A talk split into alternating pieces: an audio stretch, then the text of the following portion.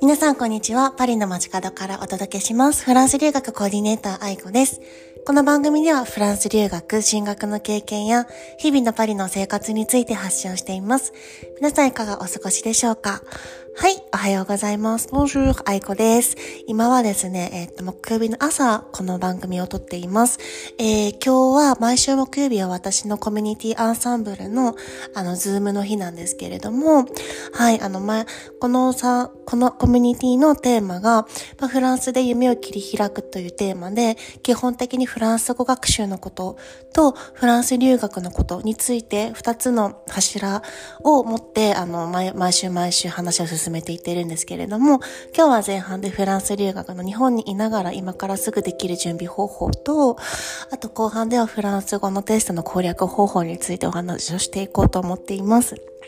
うん。ねなんかコミュニティの皆さんみんなフランス語を勉強してて、本当に頑張ってるんですよ。うん、なんかこう叶えたいっていう夢が皆さんあって、それに向かって一緒に、ね、一緒に進んでいって、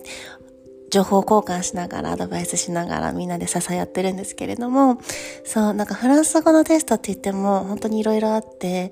実用フランス語検定、日本の検定だったり、 TCF だったり、 DELF だったり、 DALF だったり、いろいろあって、だからそれぞれ特徴っていうのもあるし、あの、勉強の仕方っていうのも変わってくるんですよね。そういうことを伝えできたらいいなって思って、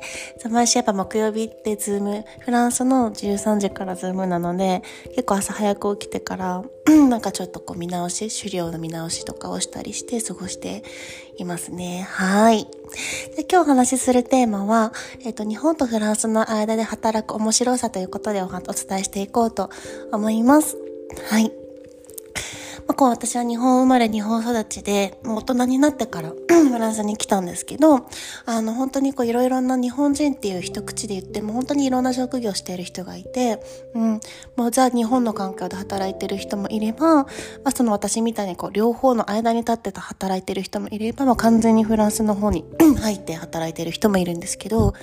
あの私はいろいろ経験して思うのはやっぱりこう、二つの違う文化の間に立って働くことってめちゃめちゃ奥深いなって思うんですよね。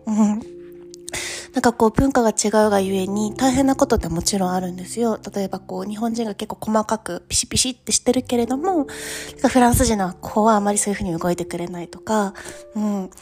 あとはこうフランス人がこれやってほしいって言うけど、日本は、ああ、ちょっとそれはなんか前例がないからとか、なんかさ、細かい、あの、規約があるからとか言って受けと、受け答えてくれなかったりとか、なんか本当に、あの、正社員とかしてた時は本当にそういうちょっと大変な部分もたくさん見たんですけど、そこも含めて本当に面白いなって思いますね。なんかその、やっぱ言語、フランス語勉強してきた身なので、やっぱ言語ができると、両方、の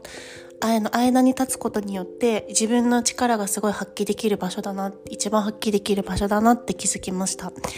フランス人向けにはやっぱり私は日本語母国語ですし日本人なので、やっぱそういう日本側の方に向く方のビジネスとかサポートがすごい得意ですし、あの日本人向けになったら、例えばフランスの生活のこととか、留学のこととか、言語のこととかのサポートもできるので、なんかこう人のために役に立ちたいっていう軸があって、でそこにとってこう一番自分にとってベスポジ なのはこの2カ国の両方で、あのー間に立ってこう仕事することだなって思うし、と同時にそれがすごい楽しいなって毎日思ってます。この中にはね、フランスにいながらの顧客は100%日本人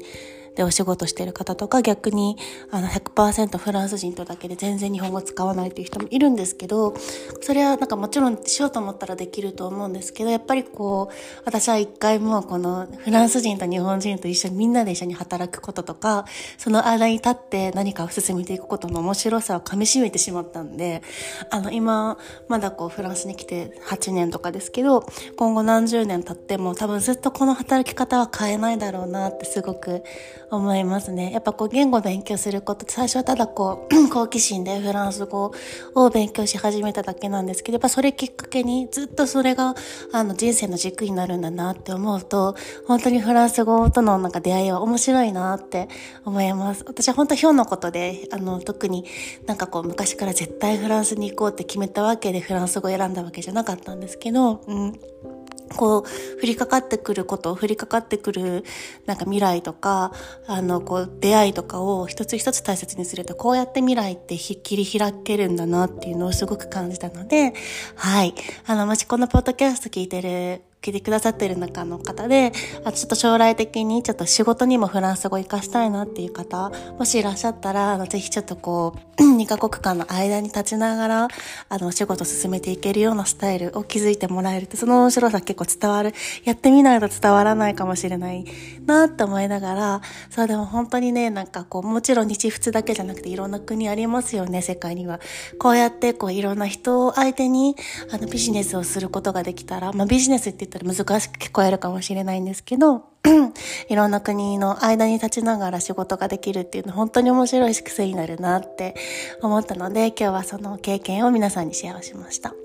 この経験が皆さんの役に立つとすごく嬉しいです。はい。じゃあそれでは今日はこの辺で皆さん素敵な一日をお過ごしください。ではまた。